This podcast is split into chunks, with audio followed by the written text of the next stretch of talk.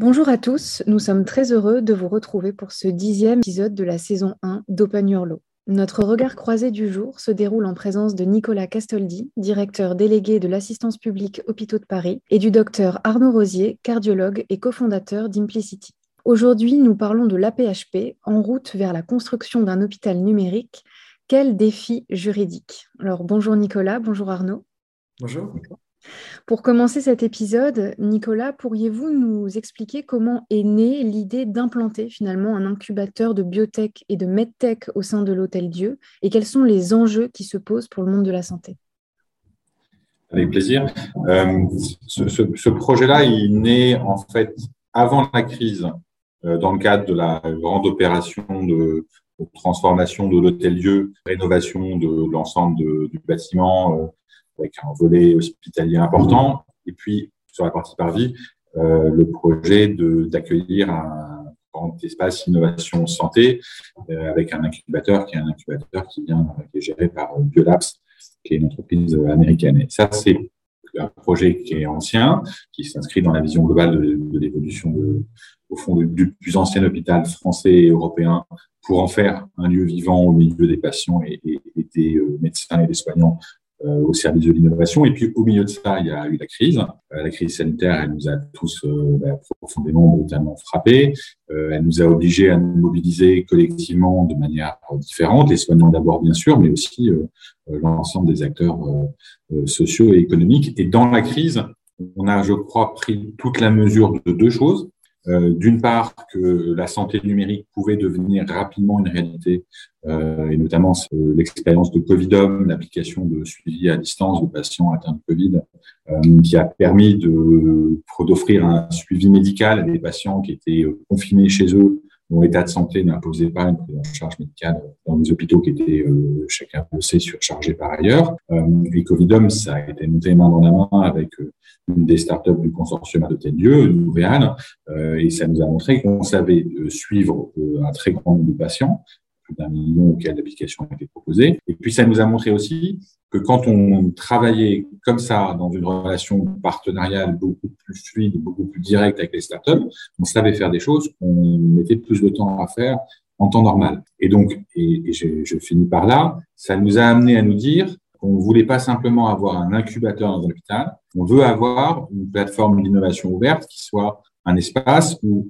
les startups d'un côté, euh, les médecins, les soignants, l'hôpital de l'autre, puissent concevoir ensemble des solutions, de nouveaux produits euh, et, bah, et, le faire main dans la main. Euh, ça, c'est le projet À Hôtel Dieu. Et c'est de ce projet que euh, Arnaud et Implicity sont un des acteurs pour essayer d'établir cette nouvelle manière-là de travailler. Merci. Donc effectivement, c'est l'idée de cette vision commune dont on pourra reparler euh, tout à l'heure. Et ça va nous permettre de mieux comprendre, Arnaud, pourquoi Implicity et quel avantage finalement d'être une start-up témoin au sein de la PHP. Donc, euh, Implicity, c'est une startup qui euh, s'occupe de télésuivi de patients à distance. Hein. On est, une startup française et aujourd'hui, on télésuit à peu près 40 000 patients en France qui sont des patients en cardiologie. Donc, on a un domaine d'activité vraiment ciblé sur la cardiologie. Et notre métier, finalement, c'est d'apporter des outils technologiques aux, équipes médicales pour faire ce dont parlait Nicolas, c'est-à-dire, et ce qu'on découvre de plus en plus, c'est-à-dire en quelque sorte un métier additionnel à l'hôpital qui a déjà beaucoup de choses à faire, mais qui, est de dire finalement il y a sans doute la, possibilité de surveiller les patients à distance pour pouvoir intervenir quand l'hôpital doit le faire. Et souvent, c'est les centres très spécialisés qui doivent le faire avec les moyens dont ils disposent, mais de savoir euh, quand même garder un lien avec ces patients à l'extérieur. Donc, nous, on est une, société de technologie dans ce domaine-là euh, qui intervient. Donc, on, moi, je suis un ancien de la PHP. On travaille déjà avec la PHP euh, en amont du projet Hôtel Dieu, parce qu'on était retenu à un appel de la PHP. Donc, on est déployé globalement sur tous les centres experts euh, qui s'occupe de patients implantés de, prothèses cardiaques en, en rythmologie euh, euh, au sein de la PHP. Ce qui est très intéressant dans, le projet Hôtel Dieu, c'est finalement la, vision et la manière dont, dont le travail s'effectue. On est un groupe de quelques startups qui beaucoup travaillons déjà ensemble euh, et avec la PHP souvent. Euh, mais, mais, mais, ce qui est très différent dans cette vision, et c'est pour ça nous qu'on a rejoint ce, ce consortium, c'est la manière dont on voit euh, concrètement la construction euh, et le des solutions. Et on sait tous qu'on a ce problème en France d'arriver à euh, engendrer effectivement les choses et à pas faire juste l'espèce de, de preuve de concept qui coûte très cher avec trois malades dans un coin. Quoi. On est dans une logique où la PHP finalement offre un espace plus dans le même temps qui est celui des startups, c'est-à-dire un temps où chaque mois qui passe coûte très très cher et où on doit accélérer brutalement. Et, c'est ça qui nous a séduit. Euh, et, c'est euh, la manière dont la vision a été portée, puisque euh, il y a toujours une ambivalence à travailler avec la PHP dans le sens où on sait que c'est un mastodonte, et donc c'est un mastodonte. Et donc on sait que forcément, c'est tout n'est pas toujours aussi rapide. Donc là, c'est ça qui est séduisant dans ce projet, c'est que on a réinjecté l'industriel avec ses contraintes de temps dans un environnement propice en termes de non pas d'incubateur, mais quand même d'incubation au sens, au sens propre. Oui, donc c'est vraiment, euh, c'est vraiment cette vision, ce partenariat euh, qui, est intéressant et qui porte le projet. On n'est pas dans cette optique de format commercial, comme on le disait. Est-ce que, alors c'est un peu compliqué comme question, mais d'une manière générale, est-ce qu'on doit se détacher de ce format à l'avenir quand on cherche à créer ce type de partenariat euh, et qu'on s'associe avec un autre acteur ou, est-ce que c'est propre à votre fonctionnement entre l'APHP et les startups qui sont témoins? Je crois que de toute façon, l'ensemble des acteurs, on est, dans une logique assez pragmatique. Et donc, l'ensemble des acteurs industriels de ce consortium sont extrêmement sensibles au fait que leur activité doit s'adosser à un, modèle économique euh, viable. Donc, on n'est pas du tout dans un fantasme, on va faire des tas de choses et on verra après s'il y a un modèle économique. Bien au contraire, on est euh, vraiment euh, les pieds sur terre dans une logique qui est de tirer les fruits les uns les autres. Donc, la PHP, sans doute, de ce qu'apporte les acteurs industriels en termes de création de solutions par rapport à ses besoins de transformation. Et les acteurs industriels de leur côté, bah, tous les bénéfices de travailler avec la PHP, qui est un, centre, enfin, qui a une multitude de centres d'expertise, tout ce qu'on veut. Euh, mais euh, côté industriel, en tout cas, pour parler des industriels, euh, clairement, on est dans une logique, nous, où on développe des produits qui doivent avoir une, réalité économique derrière. Donc, c'est plutôt, je pense que c'est rassurant, pour le coup. Et du coup, c'est pour rebondir sur ce que disait Arnaud, c'est une question de cycle de temps. C'est-à-dire que il est évident que la vocation d'une startup, c'est de développer des produits, de les vendre et de croître en les vendant. Et c'est bien ça la vocation euh, qui est la leur. Et au passage, c'est aussi le besoin de la PHP que de pouvoir disposer euh, d'ici quelques mois ou quelques années d'outils pour le soin qui prolongent, renforcent, accompagnent le soin, qui soient le plus proche possible des besoins des médecins, des soignants et de l'hôpital. Et donc, toute la vision qu'on essaie de porter ensemble, c'est celle-là, c'est se dire comment cinq startups qui aujourd'hui, par ailleurs, sont euh, présentes, reconnues, commercialisent des produits. Enfin, Implicity est une entreprise, euh, euh, je veux dire, qui a un très fort rayonnement et qui est remarquable et remarqué, je crois. Mais comment ces entreprises-là travaillent avec nous en avance de phase pour faire évoluer leurs produits faire de la R&D avec nous, réfléchir aux besoins, à l'évolution des besoins, à la manière croisée dont les différents produits entre eux peuvent permettre d'y répondre, pour pouvoir construire ensemble, euh, faire évoluer ensemble ces, solutions et ces produits qui seront commercialisés à la fin, qu'ils seront dans le cadre classique et selon les règles du jeu classique. Oui, donc il n'y a pas d'exclusion hein, d'un format commercial, ça fait vraiment partie d'un tout et c'est vraiment euh, ces, différentes phases dont vous parlez, c'est très intéressant effectivement. Vous avez évoqué les contraintes juridiques. Alors justement, les enjeux de cette innovation euh, tiennent aussi et surtout à la définition de ce cadre pour un bon fonctionnement d'un partenariat public-privé. C'est très intéressant. Quelles sont aujourd'hui les difficultés que vous avez pu identifier dans cette construction, mais aussi quelles forces? On imagine que avec euh, vos regards sont différents au vu de la diversité de vos fonctions. La question de fond qui est posée en permanence, euh, c'est être très au clair sur ce qu'on fait ensemble, pourquoi on le fait et qu'est-ce qu'on en attend. Alors ça peut paraître extrêmement basique comme manière de réfléchir, mais euh, quand on rentre dans le sujet par des angles juridiques ou par des angles de propriété intellectuelle, euh, qui sont des sujets qu'il faut traiter à un moment, euh, on, rentre d'emblée par le petit bout de la lorgnette parfois, en tout cas une petite partie du sujet. Et ça conduit très souvent à créer une position où le public et le privé sont leurs propres caricatures. C'est-à-dire que côté public, il y a côté recherche publique, côté expertise publique, il y a toujours le sentiment profond qu'il y a un savoir-faire, un savoir euh, gigantesque du côté de la sphère publique, scientifique, médicale, euh, et que en le livrant à un acteur économique, euh, on fait quelque chose qui crée une valeur absolument considérable. Et on se pose tout de suite la question de savoir comment on protège cette valeur et comment on sécurise au maximum des retours financiers en ayant le sentiment que l'essentiel de cette valeur vient de l'idée originelle, pour le dire comme ça, d'un côté. Et puis de l'autre côté, côté acteur privé, on fait valoir en permanence et à raison que entre une idée ou de l'expertise et puis un produit commercialisable, commercialisé en conditions industrielles, avec tout ce que ça signifie, il y a un écart très significatif euh, et qu'une partie importante, euh, très importante même, et du risque et de l'expertise opérationnelle est côté acteur privé.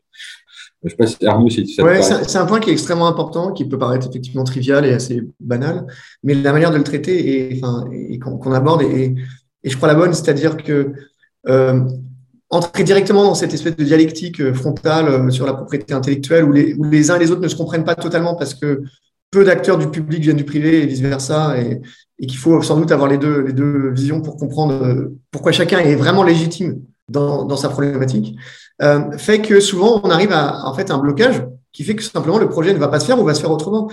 Et un de startups euh, se débrouille pour avoir de l'expertise médicale, y compris de la PHP sans doute. Euh, enfin, euh, sans passer par les fourches codines de euh, trois ans d'instruction, d'accord consortium sur un projet. Enfin, c'est pas forcément l'unique modèle. Il faut pas oublier une chose également, c'est que on parle pas mal de startups là, donc de, de sociétés qui visent une forte croissance, mais qui sont donc souvent des sociétés non rentables pendant très longtemps, et avec du coup de l'investissement privé, donc des acteurs institutionnels, qui, enfin des acteurs, des investisseurs professionnels qui viennent investir et qui sont ceux qui, qui permettent à la société d'exister.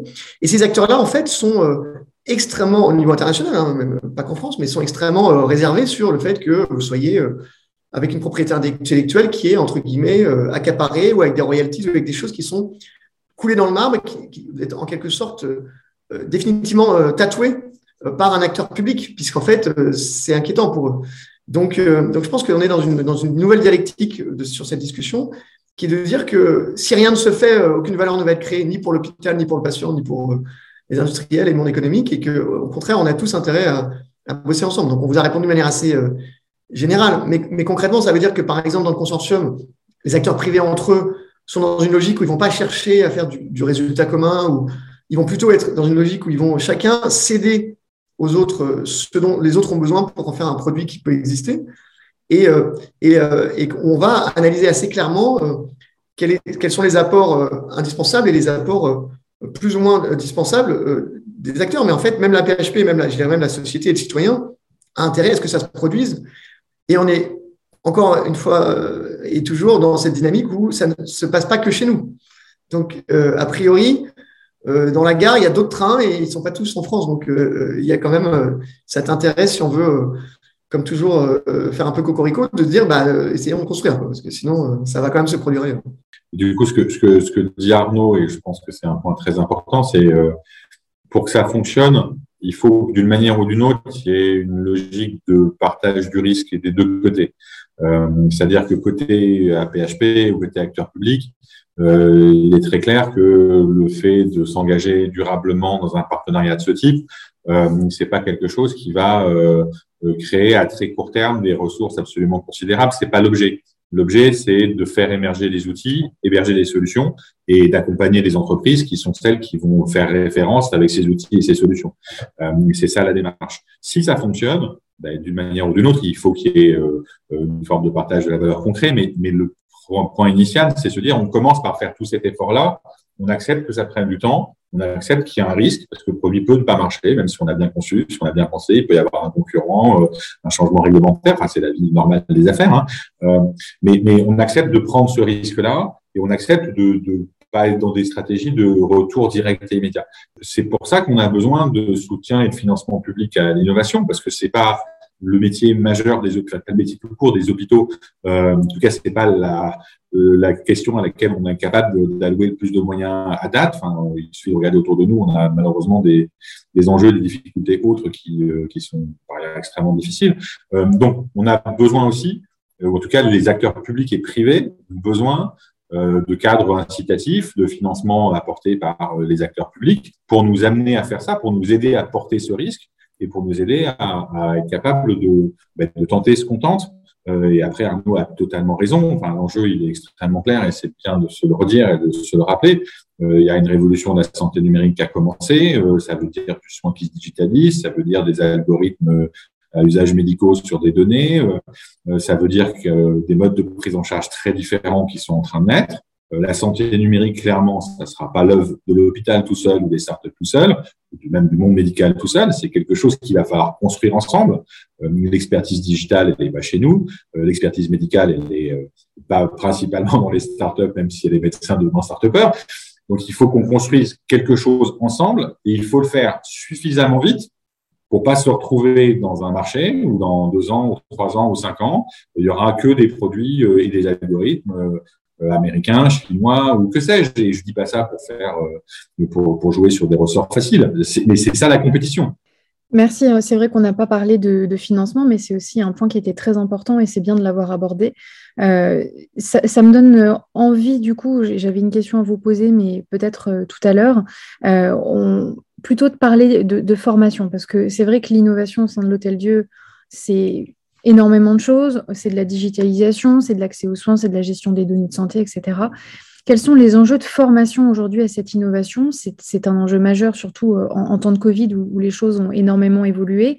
Euh, comment allez-vous mobiliser à la fois les agents de la PHP et les médecins sur, euh, sur ce que vous êtes en train de construire? On est dans un domaine où beaucoup de choses sont liées à l'usage. On n'est pas dans un domaine qui est éminemment théorique. Hein. Vous avez compris qu'on est en train d'essayer d'innover sur des outils ou des euh, méthodes euh, liées aux soins pour améliorer la prise en charge des patients ou euh, la manière dont les, professionnels travaillent. Et en fait, que ce soit sur le plan réglementaire, sur le plan de toutes les difficultés que rencontrent les industriels et startups au, fur et à mesure de leur développement ou sur le plan du déploiement de ces outils, j'ai envie de vous dire, c'est comme pour tout le reste de, des choses qu'on doit apprendre dans la vie à part ce qu'on apprend que dans les livres, et encore, est-ce que ça existe? Euh, C'est par l'usage.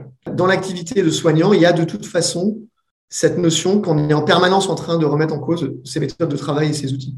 Parce que l'innovation médicale, même classique, par des médicaments et par des dispositifs médicaux, est sans cesse en mouvement et que la connaissance scientifique ne s'arrête jamais. Donc, on est sans doute dans un cadre assez euh, de tâtonnement et de travail en équipe et, et simplement de faire pour comprendre si c'est ça qu'il faut faire. L'avenir de l'innovation médicale, et j'ose demander de l'innovation tout court, réside-t-elle selon vous dans l'imbrication des acteurs publics et privés? Bonne question. Je suis assez convaincu que si on la prend par l'absurde, c'est-à-dire si on prend la, question en mode euh, si les acteurs publics n'existaient pas, qu'adviendrait-il de l'innovation privée en France? Je suis assez convaincu qu'il n'y aurait pas grand-chose. Donc, c'est une forme de réponse à votre question. Merci. Pour, pour, rebondir sur ça, d'abord, j'ai effectivement à peu près le même sentiment. Euh, je pense que la réponse, elle est un poil plus large. C'est-à-dire que, que c'est du décloisonnement public-privé, c'est du décloisonnement tout court. Euh, moi, je suis vraiment très profondément convaincu de ça. Euh, il y a un ensemble de silos qui existent et qu'on connaît, qui sont y compris des couloirs public versus couloirs privés, euh, c'est pas les mêmes univers, c'est pas la même manière de faire, c'est pas la même manière de penser sans aucun doute. Euh, mais il y a des cloisonnements aussi au sein de la sphère publique. Euh, et la crise en a euh, challengé quelques-uns entre la ville et l'hôpital, entre tel ou tel secteur ou telle spécialité. Et puis, il y a des cloisonnements plus larges encore que ça, y compris du côté des disciplines euh, scientifiques, euh, entre un chercheur en sciences de l'information d'un côté, un biologiste de l'autre, et à la fin des fins, un, philosophe ou que sais-je. Euh, il n'y a pas beaucoup d'occasions, il y avait assez peu d'occasions d'intersection qui existaient.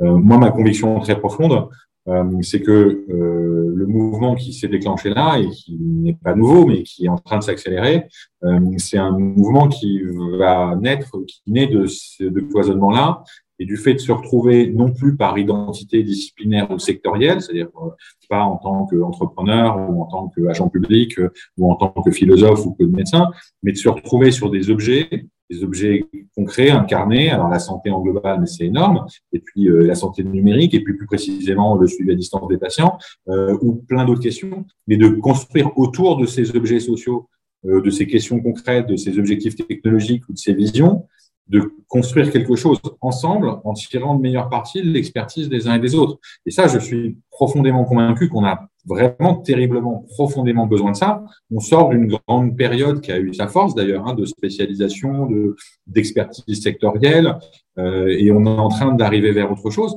Comme le disait Arnaud, c'est facile à dire, c'est pas facile à faire. Euh, y compris parce que les grandes organisations répliquent ça et des forces des startups, c'est de porter cette intégration-là au niveau d'un petit collectif économique euh, euh, assez réactif euh, et assez dynamique. Et je trouve que c'est ça qu'il faut qu'on réfléchisse et qu'on travaille. Et puis je finis en, disant, et, ça j'en suis aussi profondément convaincu, et c'est alors boucle avec ce que disait Arnaud, je suis très profondément convaincu que cette manière de faire là, c'est-à-dire de de sortir d'un face-à-face où euh, soit les, entreprises font tout toutes seules et puis après on voit un moment si les acteurs publics achètent ou achètent pas. Ou de l'autre côté, d'acteurs publics dont le premier réflexe c'est de se dire je vais essayer de faire en interne euh, très exactement euh, le produit et je vais essayer moi-même de le produire, ce qui marche parfois, mais pas toujours. Je pense que enfin, ces deux solutions-là sont deux solutions qui sont euh, en tout cas, sont plus généralisables, on va dire comme ça, euh, et qui a beaucoup de circonstances, beaucoup de champs euh, de la vie collective, de la vie publique, euh, où on pourrait très bien demain injecter, mobiliser l'incroyable expertise, euh, l'incroyable intelligence qu'il y a dans la sphère publique, il y en a aussi dans la sphère privée, bien sûr, mais cette expertise-là, scientifique, médicale, mais bien d'autres. Il y a plein de secteurs, plein de services publics où le sujet peut se poser comme ça, et être capable de euh, de, de, de, mobiliser cette intelligence sur la construction, la création de solutions ou de produits qui vont être sans doute construits et, et développés plus vite et mieux par des acteurs privés que des acteurs publics. Oui, donc c'est la vision de départ la plus importante, c'est ce qu'on disait au début. Donc euh, la boucle est bouclée. Merci beaucoup. On arrive euh, déjà à la fin de, l'épisode. Ça passe très vite, mais c'était vraiment très, très intéressant. Euh, moi, j'ai beaucoup aimé euh, toutes vos réponses et merci de, bah, voilà, d'avoir apporté votre éclairage et d'avoir expliqué ce que vous étiez en train de construire. On en a tous besoin. merci beaucoup, Au revoir.